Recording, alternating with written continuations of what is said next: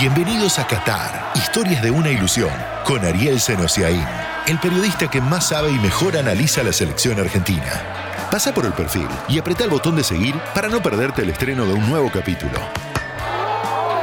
En este episodio, el análisis de la selección desde el estadio. Los ingleses se divierten y Uruguay al borde del abismo. Con ustedes, desde Qatar, Ariel Senosiaín. The winner to organize the 2022 FIFA World Cup is Qatar.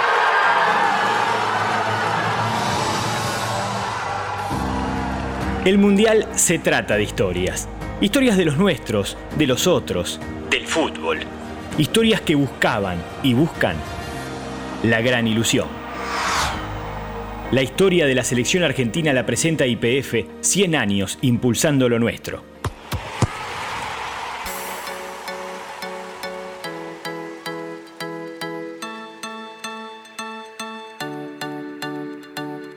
Y fue otra noche más de emoción, pero en este caso también ligado a lo futbolístico. Nos vamos del estadio 974 que quedará como una gran postal, el estadio más original de todos los que sirven como plazas, como sedes de la Copa del Mundo. Ha dejado un partido de fútbol argentino, de histórico fútbol argentino. Si nos dejamos llevar por las jugadas colectivas, por la cantidad de rendimientos individuales, por las ganas de jugar, de juntarse de desde la pelota y de recuperarla apenas algún compañero la perdía. Un partido de fútbol argentino, porque todavía ahora, a más de 60 minutos de finalizado el encuentro, siguen todavía algunos de los cientos, de miles, de decenas de miles de hinchas argentinos que vinieron a Doha. De principio a fin ese público, de principio a fin ese ambiente, de principio a fin el juego de la selección argentina. Salvo un bache de 10-15 minutos en el primer tiempo, el resto fue la convicción de una manera de jugar. Argentina-Polonia. El análisis del partido.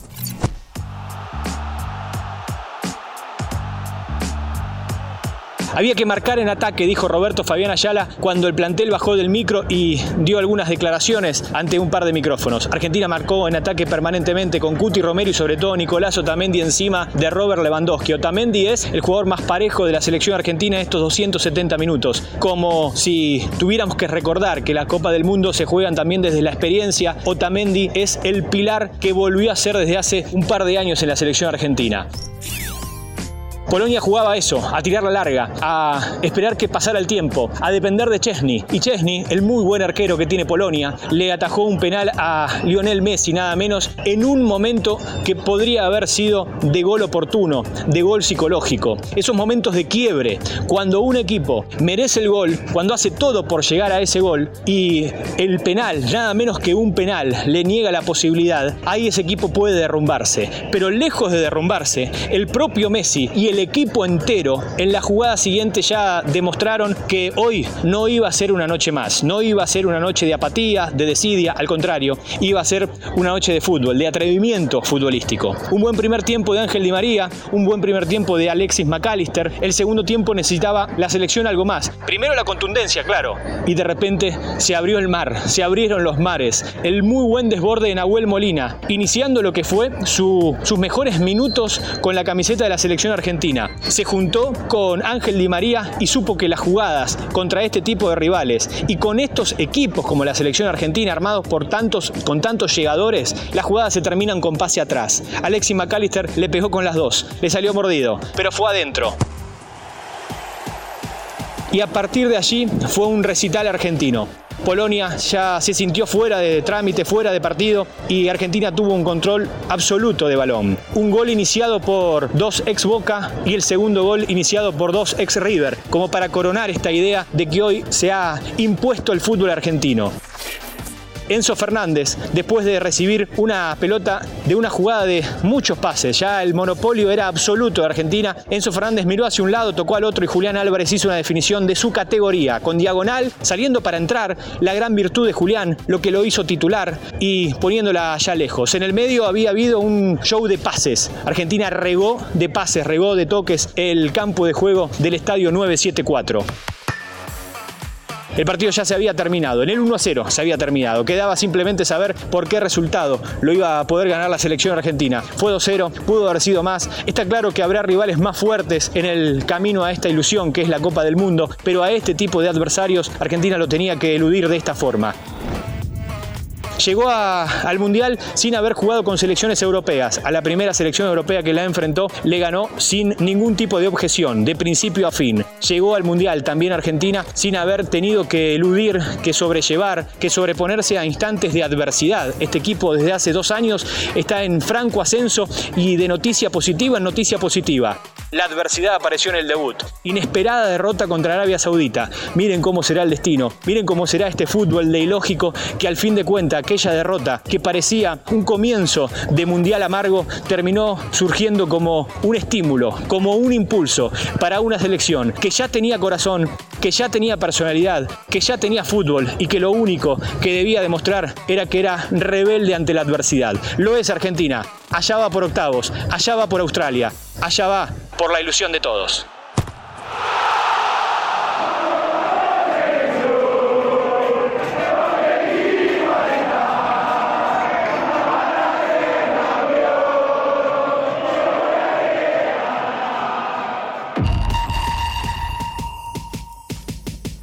A Inglaterra le sobra arriba. Primero Saka y Sterling. Ahora Rashford y Foden, que parece que no pueden faltar, más Grealish. Si antes desbordaban para tirar centros, hoy desde afuera tienen gambeta y gol. Un embajador argentino en tierras británicas, Julio Arca, 13 años entre el Sunderland y el Middlesbrough, otros 5 en el ascenso inglés, vio todo el desarrollo. Crédito al técnico de la selección, Gareth Southgate. Fue criticado también, sobre todo antes de este mundial, cuando dio la lista por la cantidad de jugadores jóvenes que llevó. Pero estos jugadores están demostrando que tienen un potencial enorme y aparte jugadores que son muy rápidos, jugadores que pueden hacerle diferencia, no importa la posición que jueguen. Para mí lo que fue cambiando en los últimos 10 años o un poco más también fue el tema de las academias en los clubes, que son las inferiores nuestras en Argentina. Cuando yo llegué acá, estamos hablando de hace más de 20 años atrás, el fútbol inglés era un fútbol directo. La mayoría de sus equipos jugaban un 4-4-2 con un delantero grande arriba o normalmente uno chico que agarraba el rebote o iba para la segunda pelota, como dicen acá. Era un fútbol vistoso porque se llegaba rápido de área a área, pero no era un fútbol técnico. No sé si son mejores, porque hace 15, 20 años atrás teníamos a los Paul Scholes, al Gerard, al Lampard y a un montón más. Diferentes tipos de jugadores que hacían su función muy bien, pero estos jugadores por ahí son más vistosos a nuestros ojos por la técnica que están teniendo.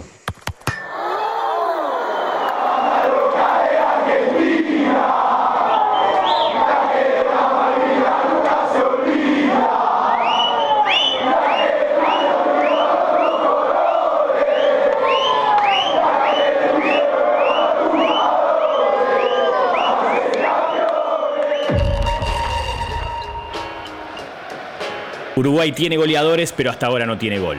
Tiene jugadores para un estilo distinto, pero a su técnico, Diego Alonso, le interesa dar el salto hacia el cambio de forma.